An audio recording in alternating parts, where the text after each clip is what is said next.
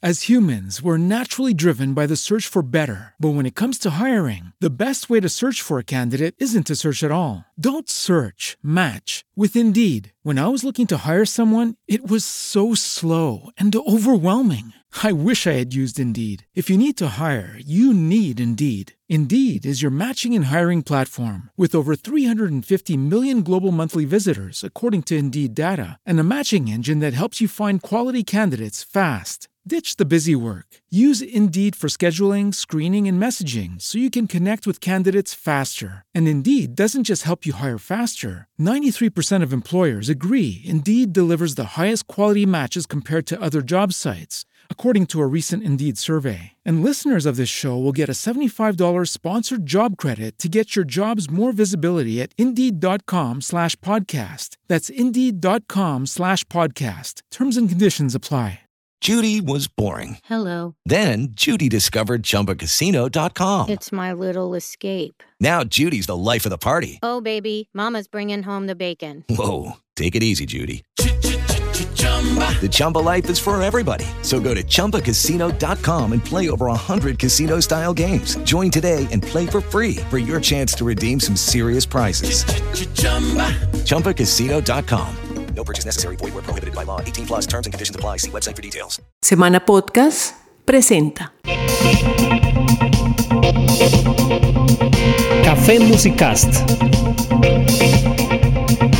Café Musicast.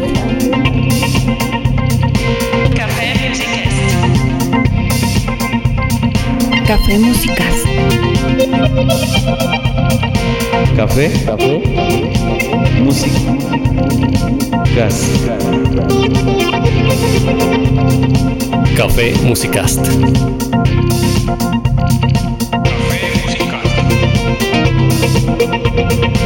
Café Musicast. Café Musicast. Café Musicast. ¿Qué hubo, Eduardo? ¿Qué hubo, Manolo? ¿Cómo le va? Muy bien, gracias. Aquí jalándole. Jalándole al respetico. Es, es que, es que, fíjese, esas son de las. de- me puse a pensar ahorita de las expresiones curiosas que uno usa que no significan nada. Sí. Aquí jalándole. Sí, jalándole, sí. Pues, ¿Cómo así? Eso es como aquí defendiendo la democracia, maestro, con unos tanques y unas bazucas. un incendio. Ah, pero eso es la democracia. Ah, bueno. Sí, pero, pero, ¿jalar qué? ¿En dónde? ¿No? ¿De dónde? ¿De dónde vendrá esa expresión No. de jalar? que es? Porque jalar es jalar, ¿no? Como Sí, sí, tirar sí, una como- cuerda. y- pero bueno, eso es lo Y sí, bonito de estoy los idiomas. jalándole, ¿no? Sí, pero es que es eso es lo, lo- lo interesante de los Eso es, lo, idiomas. eso es lo bonito del fútbol. También. y entonces, ¿qué nuevo año, no? Después de el Pues reposo de fin de año, también dejamos descansar un poco a nuestros Mm. oyentes. Ahí se subieron programas de antes Sí. que estuvieron ahí nuevamente como para que, Sí, como, dice- como decían los locutores de su época, para poner a consideración del público, del respetable público. O, ¿no? Eh, como hacen mm, eh, la mayoría de los medios electrónicos hoy en día, y es, bueno, de toda la vida, es el resumen de fin de año, ¿no? También. Mientras mandan a todo el mundo de vacaciones, entonces. Claro que no fue resumen, fue como el azar maravilloso que decidió, bueno, subamos estos tres. Exacto, eso, eso es cierto. Pero por otro lado, Eduardo, yo creo que sí vale la pena eh, decirle gracias, uno, a semana, dos, a, a la gente. Cada rato mandan cositas, pantallazos Claro, de lo bien que va Tatiana, por supuesto. José David. David. por supuesto, ¿cierto? Cristina, Castro, que nos abrió ¿no? las puertas de semana.com. Exactamente. Entonces, mm, y a la gente, ¿no? Que, que nos acompaña con sus sugerencias, con sus eh, comentarios. No hay nuestra label manager que nunca El quiere label salir. manager, sí, cierto. ¿no? Pero Marta además- Rocío Castro, que no sé por qué no le gusta que la mencionen, pero realmente nos ha acompañado la mayoría de las veces, nos sugiere temas, eh, nos, eh, a veces nos regaña porque decimos bobadas, nos dice que, ay, bueno, bueno, apúrenle, apúrenle, que están diciendo mucha bobada. Puro le- lengua gestual porque ella no quiere lucirse. Sí, sí. Ha hecho una especie de dirección escénica que ha sido también muy importante para nosotros. Pero además, con todo el reconocimiento para Marta Rocío, Eso suena raro, ¿no? Eh, Sí, porque le dicen Rochi. Entonces Marta Rocío suena como la profesora, Sí. la enfermera jefe, bueno, no sé. mi- mi- Pero bueno, sí. Pero, pero feliz además- año, ¿no? Es lo que Sí. queremos decir Pero- pero- último, pero, ¿no? Feliz 2020. lo- Esperemos lo- que sea un año lindo, maravilloso. ¿no? ¿Sí? Ha sido además cuando nos mandan pantallazos de, de- de que Spotify nos tiene especialmente señalados como un podcast importante o, o igualmente no Eh, con, con iTunes y las otras plataformas en donde están y donde nos escuchan. Deezer. y entonces uno dice wow Wow, sí. no qué machera. Estas nuevas tecnologías. Para estos veteranazos que lo más sofisticado que conocían era la cinta magnetofónica de ¿qué? ¿Un cuarto de pulgada? ¿Siete octavos? ¿Cómo era? Ah, Algo así, era, era de, de cuarto de pulgada. Sí, cuarto de pulgada. Porque, porque la de siete octavos, Eso existe, ¿no? Eso seguro me la acabo de inventar, yo creo. no, no, espérese un momentico. Las grabaciones se podían hacer, digamos, las grabaciones profesionales de discos se hacían en cintas de dos pulgadas, Sí, las- de una claro. pulgada, de media pulgada, un cuarto, media pulgada y un cuarto. El cuarto de pulgada no es la que usan para, para los cassettes. Sí, es yo lo creo que, es pensando. eso, más bien. Y media pulgada es la de los, la- las grabadoras de carrete Exacto. abierto que usaban en las emisoras de radio. Exacto. Habría Pero que, además- esos datos. Mm, hace, vale la pena recordarlo una vez más, eh, que cuando yo hice mis primeros pinitos en radio, todavía emisoras, había emisoras que trabajaban con las cuñas con acetatos. Ah, claro. En Ravisión, cuando yo era niño, que grabé programas en un programa que se llamaba Caminito. La música era, un- sí, grababan acetatos, Mm. como usted dice. Entonces venían los Y eso discos. sale en una película, no sé si fue en Netflix, The Crown, o en alguna de esas películas que reviven la época de Churchill, que Sí, Churchill da un sí. discurso y lo que hace el operario de la BBC no es prender una grabadora más, sino pone la aguja de un tocadiscos Exacto. Y empieza a hablar Churchill y es el, el- grabando con la aguja un vinilo. Es correcto. Y, pero no eran vinilos, esos sí eran acetatos, acetatos, de exacto, verdad, sí. porque eran las placas de aluminio recubiertas de, eh, de- de acetato. Entonces las cuñas llegaban a las emisoras en discos, en discos de 10 pulgadas que giraban a 78 revoluciones por minuto. Entonces el tipo la ponía en, el- en la, en la tornamesa, clavaba la aguja donde cayera, ¿no? quitaba la de la otra tornamesa y mientras cuadraba la siguiente, mientras sonaba una cuña, era una labor de... Sí, bastante. Eh, hábil. eh, exacto, ¿no? Exigía muchas habilidades que se han ido Sí, sí, perdiendo sí. con la tecnología. Sí, sí. Bueno, ya que Pero- estamos hablando de épocas tan viejas o Vale la pena recordar épocas no tan viejas. no tan viejas, pero que todavía existía el cassette, la cinta magnetofónica de Sí. carrete abierta en las emisoras. Sí, claro. Y es además la época de un grupo muy importante en la historia de esa época que se llamó punk, que Sí, cada vez es más difícil de, de definir, de... de cosa ¿cómo se que me alegra. de, de- sí. Y estamos hablando de los 40 años del álbum London Calling de The Clash. Correcto, correcto. La celebración británica, diciembre del 79. Sí, Y en Estados Unidos apareció ya en enero de 1980. Eso le permitió a la revista Rolling Stone hacer lo que para mí es, eh, pues no es muy, es, es como un, un- un tecnicismo que fue cuando hicieron los mejores álbumes de la década de los 80, el, el número uno fue London Calling. Sí. Que en realidad es un álbum del 79, pero como en Estados Unidos se grabó, ah, se Sí, publicó en el sí, 80, lo clasificaron como al- y quedó como el mejor álbum de la década de los 80. Es que, es que en esa época era muy común que los discos salieran en fechas diferentes a uno y otro lado del Atlántico, Claro. porque no había las presiones de la piratería. Sí. Eh, después ya cuando llegaron los CDs y bueno, inclusive lo- con los vinilos, ya eh, eh, digamos en, en los 70, en los 80, era mucho más frecuente encontrar lanzamientos simultáneos para evitar de que alguien comprara aunque pues, qué chiste, comprar 500 o 1000 copias en Londres y llevárselas a Inglaterra, a, a Nueva York a venderlos. Sí, lo que pasó con Sgt. Pepper, que salió primero de junio en Gran Bretaña y Exacto. 2 de junio en Estados Unidos, pero Derek Taylor llegó con su disco. Tenía que ir a Los Ángeles, entonces él llegó con el, el disco que acabamos, él era el jefe de prensa de los Beatles, ¿no? Sí, sí. Entonces acá llegó a, acá a Los Ángeles, creo, con el álbum que todavía estaba a pocos minutos de, de llegar, sí, sí. a- No, y a es los que almacenes. La, la cosa es que igual, eh, usted importa 100, 200, 500 mil discos, eso no hace ni cosquillas cuando finalmente vende un millón o dos o tres millones de copias, ¿no? Entonces, ¿qué caray? Hágale, impórtelo si se le da la gana, ¿no? Yo con este álbum de The Clash tengo una... Es decir, ha pasado el tiempo cuando yo lo conocí en los años 80. Claro, Sí. The Clash, el más importante grupo punk, junto con los. Sex Pistols y bueno, The Damned de pronto, y los Ramones. Y yo cuando oigo London Calling no siento casi que ninguna canción pueda catalogarse como, oiga, esta es una canción punk. Que creo que eso es lo que me, me- ha puesto a mí tanto a dudar lo que llamamos punk, ¿qué es? Porque catalogaron al grupo de punk o porque en el año 76, 77 estuvieron pues un poco en lo que entendemos como punk, ¿no? Que es como lo, lo de los Sex Pistols, el mismo primer álbum de The Clash, The Damned. Pero, pero muy rápidamente un grupo de Clash empezó a abrir sus horizontes, a expandirlos. Sí. Y también, Sí. sobre todo, a, a negar sin necesidad de abrir la boca ni decirlo que los músicos o muchos de los músicos de punk eran buenos guitarristas. Ahí había muy buenos músicos. Claro, por ejemplo, el de los Sex Pistols. Claro, los Sex Pistols, hazlo tú mismo, entre más hor- horroroso suene. Pero Brian James era un excelente Sí, guitarrista. Sí, no, el- Lo mismo el- se el- puede decir de, de- de Mick Jones de The Clash.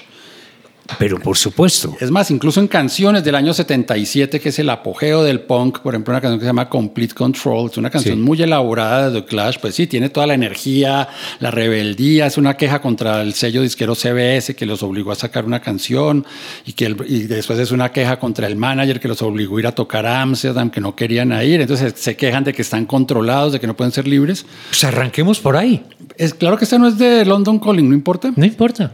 Bueno, esta- eso es del año 77, dos Pero años es que vale antes. la pena, vale la pena. Para mí es, tal vez, no sé, pero es de las mejores canciones de la historia del rock. Por, por gusto, ¿no? Hablo desde el gusto, no desde la- el análisis técnico y táctico, Sí, sí, sí. ¿no? Sino, y esta es de- del año 77, eso apareció en un sencillo, en un disco pues, de 45 revoluciones por minuto.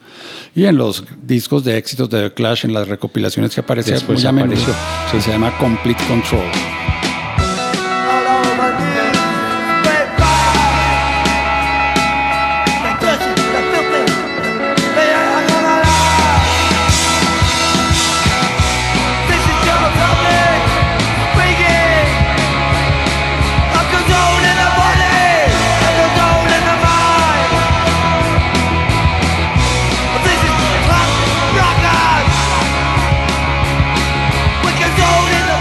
Es que, es que la, facilidad con la que se desprestigia el, el punk, ¿no? Y, y, eh, de alguna forma, como esa era la intención en Claro, un es que principio. formaba parte del, del discurso. Nosotros so- no somos como Pink Floyd, nosotros no somos como Queen, nosotros odiamos a los Beatles, nosotros queremos que la música sea directa, que no haya que el que menos entre menos música sepamos, pero a la hora de la verdad es mentira. Sí, Porque usted sí, mira la claro historia de los de, de los Sex Pistols, decir, que el líder Johnny Rotten, cuyo verdadero nombre es John Lydon, Sí. a partir del año 78 con el álbum, pues ya cuando formó la banda Public Image Limited, que Sí. eso ya se considera after punk o post punk, Sí. empieza, a- es decir, son los trabajos de una variedad musical, Hmm. pues tenía, un- es decir, músicos de verdad. Sí, sí, Es decir, no era simplemente tocar mi mayor y la menor, mi la, mi la todo el tiempo, sino empieza a haber una, una, una Ah, no, métale un re por ahí también, porque eso es fundamental. Sin un re eso no funciona. Pero, pero em, la importancia de Clash como grupo, ¿cierto? En parte, sin duda alguna, es eso, Eduardo, eh, que ellos hicieron punk, pero hicieron reggae, hicieron, tocaron el rhythm and blues por ahí. Claro. Eh, obviamente el, el rock, inclusive pues el rockabilly. eh, Claro. O sea, ellos, ellos exploraron muchas otras cosas, pero yo siempre me acuerdo de, de una frase de un crítico, creo que gringo, no, era, era, era inglés, que dijo, um, el punk murió el día que The Clash firmó con una disquera grande. Con CBS, exactamente. Exactamente. Sí, eso se ha dicho muy a menudo.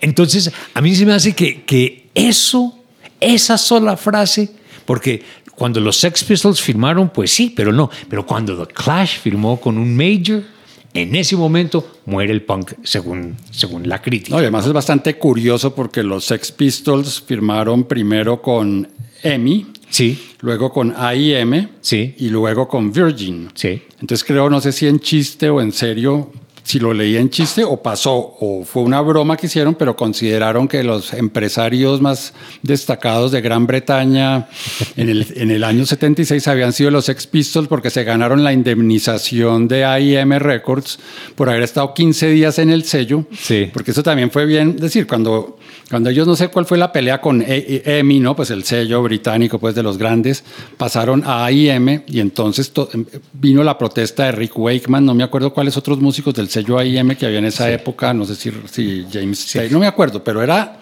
es decir, eso fue como una huelga general, es decir, Sí, sí. hashtag no, o ustedes o, nosotros o los Sex Pistols, ¿no? Como Sí, ahora. sí. un- ver, entonces ese contrato duró 15 días y fue cuando firmaron con Virgin Records y con Virgin sí lanzaron ya su Sí. único álbum, pues cuando estuvieron ellos como grupo, que es el famoso Never Mind the Bollocks. Pero, pero. Estamos hablando eh, de Clash o del punk. Pues Bueno, eh, de no, todo. pero, pero finalmente, finalmente hablar de, de Clash es hablar de los orígenes Claro.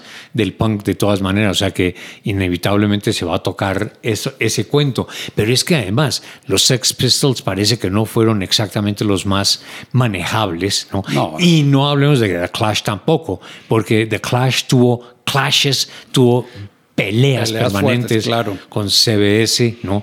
con su Um, manager Bernie Rhodes. eh, Además, ¿no? Entonces, ese cuento de que no, que eh, nosotros vamos a lanzar un sencillo cada mes. Ah, no, no, ¿cómo se les ocurre? Entonces les lanzaron uno, como en agosto, para que se les quitara el hambre, ¿no? Pero nosotros queríamos hacer uno cada mes para hacer algo diferente. No, señores, ustedes no pueden. Ah, los problemas de firmar con un major son esos. Claro, Pliegues, hermano. Pueda que tenga muy buena promoción y muchas mejores posibilidades de lograr llegar a un público masivo, pero aténgase a las consecuencias. Donde, No, y además hubo- fue, un grupo pues que comenzó con, es decir, siempre estuvo Joe Strummer, Sí. quien se unió a Mick Jones y Paul Simon, que era el, el bajista, Sí, sí. eh, eh, que, Um, que formaban parte de grupos de, de, de- es decir, uno eran los, 100, los 101, 100 Einerners, y Sí, los sí, otros sí. de London SS. Correcto. Y Y, por otro lado se venía unieron- Terry Chimes, y el esta- baterista. Pero antes había, había eh, tenían otro bateri, bate- ah sí, Terry Shimes, exactamente. Que después llegó Tupper Heron. y- Exactamente. Y cuando se lanzó el primer álbum de The Clash, ya se habían agarrado con, con Terry Shimes, ya lo habían Sí. sacado del grupo, pero en los créditos tenía que aparecer porque era el baterista que había estado en la sesión de grabación. de Correcto, entonces le cambiaron el y le- nombre. Le, pusieron Tory Crimes. Tory es conservador, ¿no? El, el partido Sí. de Margaret Thatcher. Y Y, ahora de- crimes eh, son crímenes Sí, en crímenes. vez de chimes. Entonces imagínense que, que en los créditos de un disco, en vez de salir el nombre suyo, aparezca el- ese apodo tan agresivo y tan... Y además decirle a alguien... Pero colme males regresaba cada cinco minutos, ¿no? Al final él se volvió. iba y volvía, él se iba y volvía, lo mismo que Tupper Heron. Porque Topper Heron tenía problemas de droga. El- Entonces además, el, el problema sí. de él era como de, de indisciplina por, por esos problemas que tuvo. Sí, sí, sí. Pero a pesar de eso, él también tuvo dos o tres pasadas por el grupo. Yo, no me acuerdo. sí, claro, estaban... Sí, Y- eh, y- eh, Terry Shanes volvió a tocar en algún momento Correcto, Clash. porque Terry Chimes lo que tenía problemas con la imagen del grupo, ¿no? Sí. Con, con la imagen eh, áspera, con la imagen eh, eh, no convencional. Y, y- y le chocaba esa vaina. Él no, él no, no era muy de esa onda. Y Era lo que le pasó, de gira, entonces. sí, lo que le pasó a los Sex Pistols también con el guitarrista Glenn Matlock. Correcto. que también era Sí, demasiado, lo veían demasiado hippie, demasiado muchachito bien de Londres y entonces, y, Exacto. y él fue el que, él es el bajista, perdón, Glenn Matlock, que lo cambiaron por el muy recordado Sid Vicious. Sid Vicious, sí, señor. sí. Bueno, digamos London Calling, la canción, ¿no? toca. Es toca la más, para mi gusto, la más cercana a lo que uno podría decir, una canción punk de este álbum London Calling del año 79, 80, 79, seamos serios, es del Sí, año sí, 79. volvámonos serios. to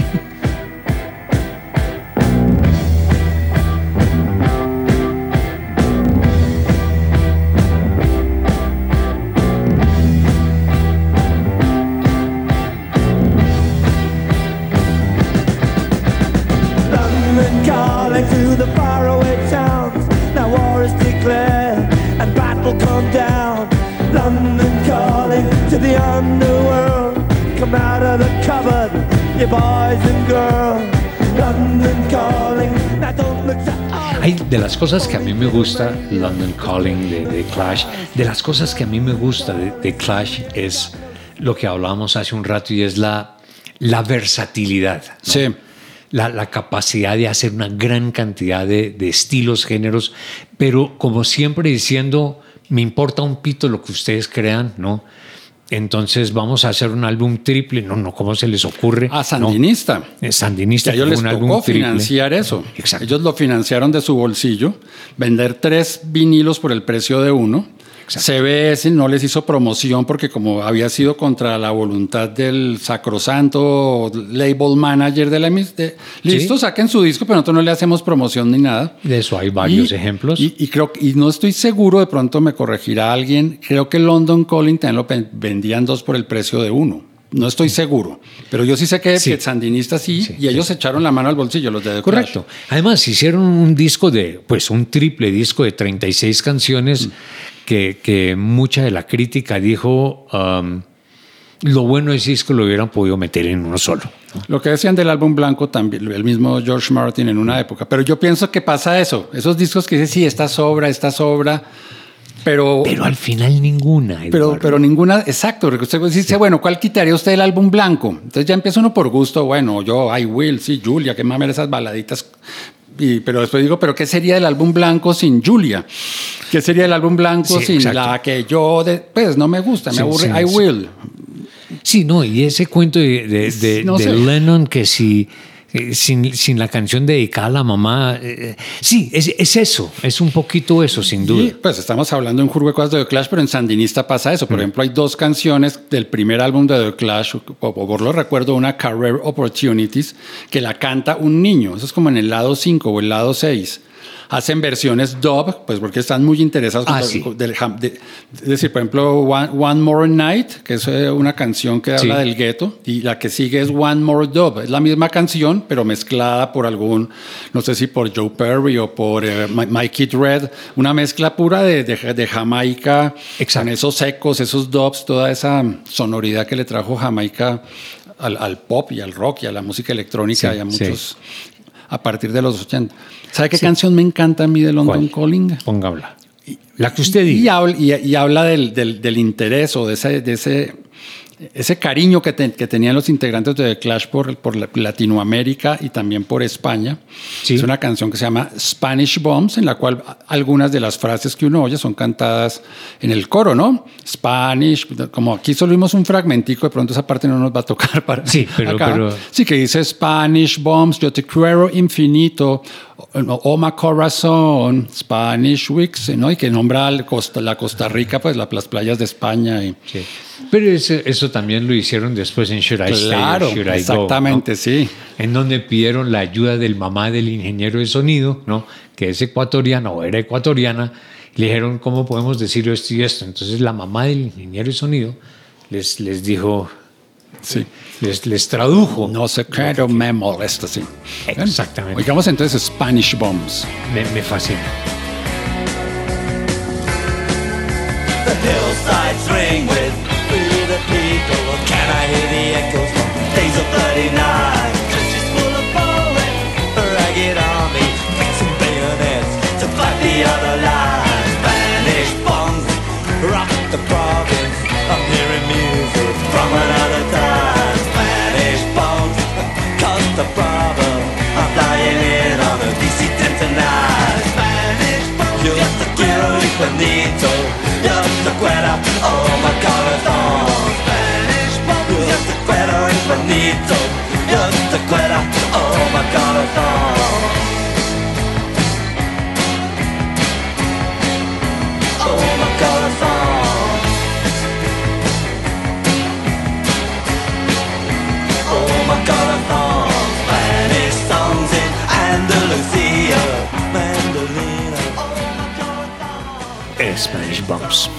No, estaba pensando, London Calling.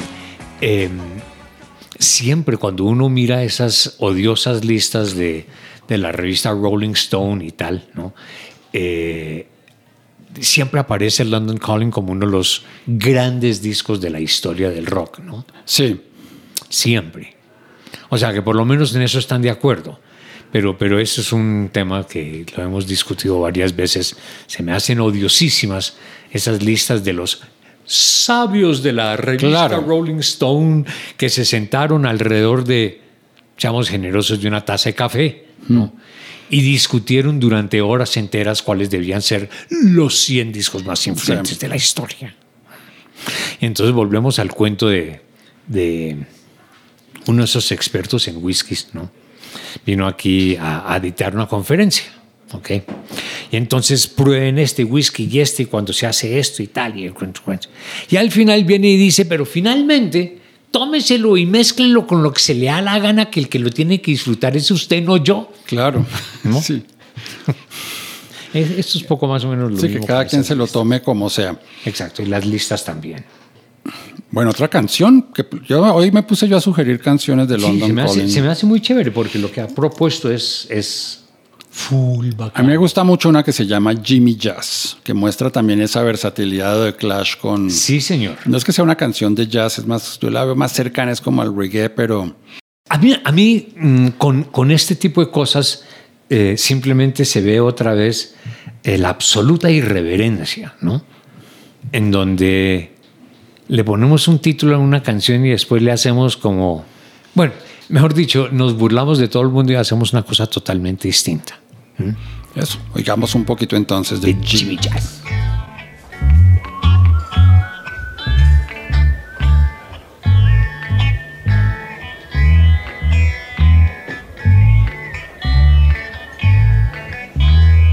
Police walk in for Jimmy Jazz.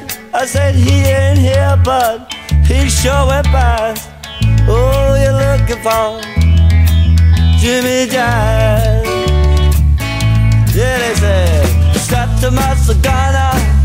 Jimmy.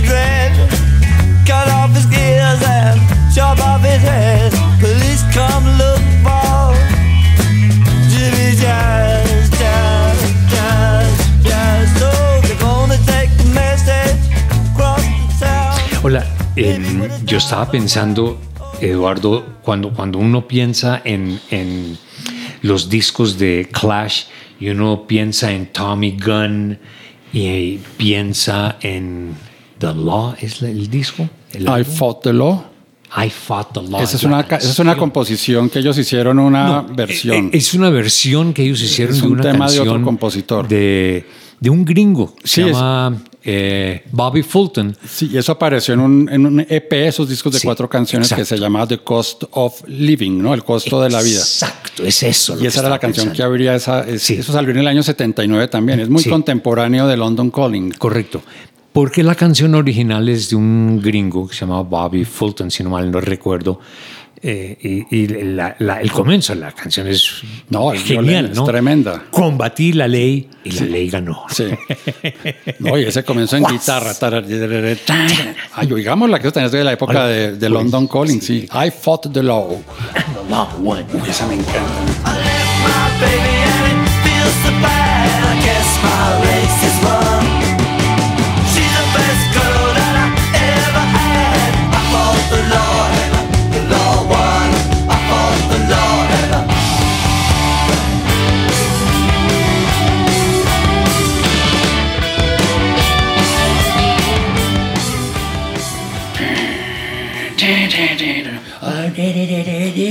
I fought the law, law was, I fought the law.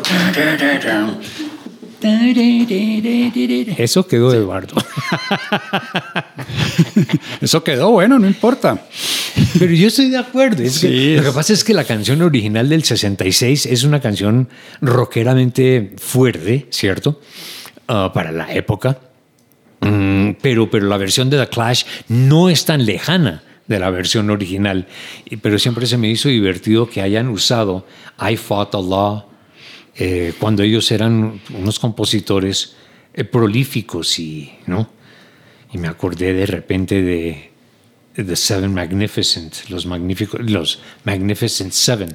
¿no? Ah, la del álbum sandinista. Sí, sí, sí. Y además, The Clash era un grupo muy politizado. ¿no? Totalmente. Y hay gente que los critica, que, que tan cierto era la, la posición política. Joe Strummer, sobre todo el cantante, Sí. que curiosamente era de clase media y además hijo de un funcionario británico, pues él nació en Ankara, Turquía, porque el papá era funcionario de la embajada. Sí. Los otros tres integrantes, o cuatro, pues eran ya, ya de la clase trabajadora. Pero Joe Strummer era como el, como el más politizado de todos. Incluso uno ve, por ejemplo, en Sandinista las iniciales del Frente Sandinista de Liberación Nacional. Sí. Y en el álbum eh, eh, Combat Rock del 82 son las, las del Frente Farabundo Martí de Liberación Nacional. Correcto. Como si ellos estuvieran involucrados en la lucha armada, al menos emocionalmente. En la película, una que se llama Root Boy, una, un- una, Rude Boy, la película Ahí, sobre ahí ellos. sale, Sí. eh, eh, eh, no me acuerdo si es Joe Stromer lavando en el lavamanos una camiseta de las Brigadas Rojas en Italia, camisetas del Ejército Roto, ¿no? El Rote Arme Fraction, ¿no? Pues esos grupos Sí, terroristas. Que ah, hoy- obviamente hoy miramos eso como algo miércoles, la guerrilla, la, el terrorismo, Baden-Meinhof, como sí. una cosa espantosa, pero en los 70 como que era políticamente aceptable. Había, había todavía al menos para la, la cier- cosa para- romántica, ¿no? Sí, y, y y los intelectuales de alguna manera como que... Decir, de hecho, el mito del Che Guevara es porque a los franceses les pareció súper romántico el Che Guevara y se volvió pues un, un afiche y ahora mucha gente se pone el Che Guevara en manifestaciones y resulta que el Che Guevara era misógeno, mandó a asesinar a un curvo de gente que no pensaba como Sí. él. En, fin, es un personaje que yo diría, bueno, si esto es ser de izquierda como el Che Guevara es ser izquierda, yo digo, uy, uh, ¿cómo que pero- yo pero no soy además, de izquierda? mm, Eduardo, o, o- de- o esa izquierda no me gusta. Pregúntele a la persona que usa la camiseta quién es el Che Guevara y probablemente No, se enreda tratando de dar explicaciones. Es, es más, eh, digamos, el, el tema ya icónico. No, y además un personaje muy relevante y muy importante. Lo que pasa es que a veces también vemos a los personajes como en blanco y negro. Entonces, todo bondad Ah, o sí. todo mal. Sí. Y resulta que hay personajes. pues, la mayoría, que si no la tienen- totalidad, son tonos Pues de gris. todos tenemos una cantidad de, de- de facetas, pero Correcto, todos somos tonos de gris. de- de Exactamente. manera, ¿no? Pero, pero eso, eso, yo me acuerdo, eh, claro, eh, esto fue como hace tal vez 10 años. um, y, y hay que hacer la aclaración de que fue entonces porque, porque las cosas no habían pasado que habían pasado ahora. Eh, vi una muchacha, eh, llegó a Caracol, ¿no? Y tenía una camiseta con una hoja de marihuana impresa. Le dije, ay, tan bonito, ¿y, y eso? No, es que la vi. Le dije, pero tú sabes lo que es eso, si es una hoja de un árbol. Una hojita de marihuana, señorita. Ay, yo no sabía, simplemente. O sea, la- las cosas se vuelven como. Pierden. Hoy, hoy en día sería una- un tema totalmente distinto. ¿no? Sí. No, a veces pues, en Europa que se ponen camisetas de Pablo Escobar y uno pues obviamente se indigna porque no le tocó mamar, pues sufrir, Sí, sí, padecer eso. Pero de pronto en Europa, para un joven de 22 años, Pablo Escobar es el protagonista de una serie que pasó por Netflix Sí. y que le pareció, como dicen en Medellín, a ver, tan charro Pablo Escobar. Sí, sí, o sea, es- esas vainas, esas vainas eh, son, son. Pongamos, no sé si todavía hay tiempo porque hemos echado mucha carreta. Ok. Bueno, Entonces, una echemos- composición, ah, una composición de Paul Simon, el bajista. Ah, sí, ok. Porque Eh, no hay que confundirlo. Es Simon. Sí, no hay- Simon. no Simon como el de Simon en Garfunkel, sí, sí, sí, es Simon non. Y esa fue- O sea, es un Simon grandote, un Simonon. Sí, Sí. Claro, y es que alto, ¿no? Y además hasta bien parecido, dirían las mujeres. El bajista y, él, contribuyó en la discografía de Clash con esta composición que se llama Guns of Brixton. Él es de ese barrio del sur de Londres, Brixton, que es famoso, pues un barrio duro, áspero. Por ahí cerca creo que hay una cárcel, ¿no? En- creo que en Brixton es una de las cárceles de Londres. Y él era pues de ese barrio, entonces hizo como los cañones de, de Brixton, las armas de, de Brixton, que es una, el aporte de Paul Simon a London Calling como Sí. compositor. Listos.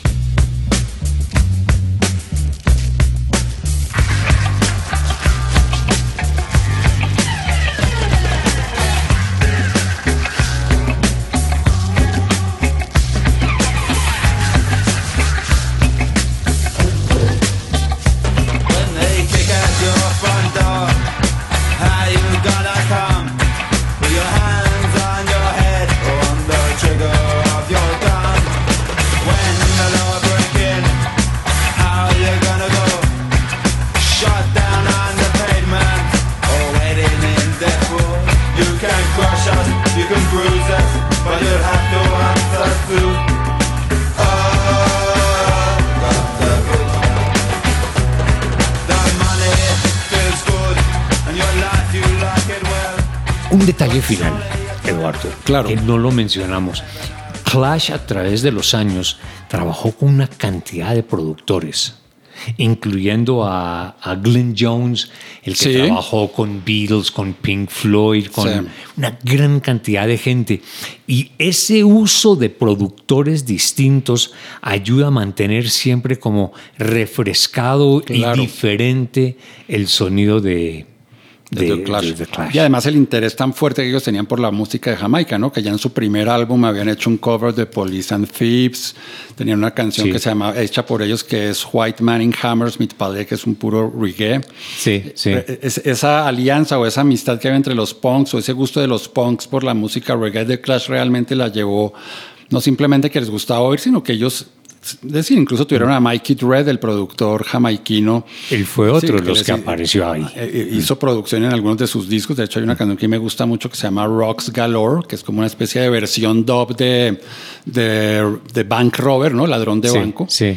Yo creo que The Clash vale la pena explorarlo y, Y que lo obviamente en, en un espacio como este, pues son la- son unas pequeñas pinceladas y Esa palabra como me gusta. brochazos. No, no, no, ¿cuáles brochazos? Son dedicadas pinceladas musicales con los cuales esperamos despertar el apetito. Sí, la idea el es que a partir de eso el que le guste, uy, se empiecen a buscar, ya sea comprando los discos o, en los, o bajando las aplicaciones o en YouTube, que están los videos de muchas de estas Exacto, canciones. Y que lo disfruten. Eduardo, hasta bueno. la próxima. Bueno, ya, pero los que oigan esto el día que se lance, o en los días que se lance, pues feliz 2020 que acaba de empezar, hace algunos Eh, días. Exactamente. 2020. Y a todos ustedes, Así muchísimas. programa Ah, de claro, televisión de Jorge la Barón. visión perfecta del espectáculo, del mundo del espectáculo.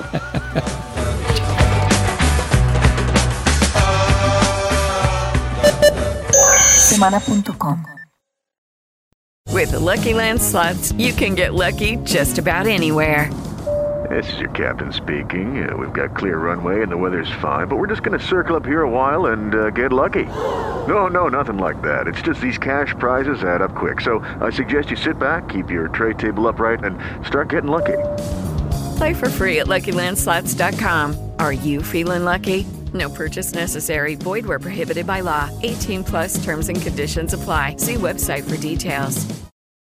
O'Reilly Auto Parts puede ayudarte a encontrar un taller mecánico cerca de ti. Para más información, llama a tu tienda O'Reilly Auto Parts o visita oreillyauto.com.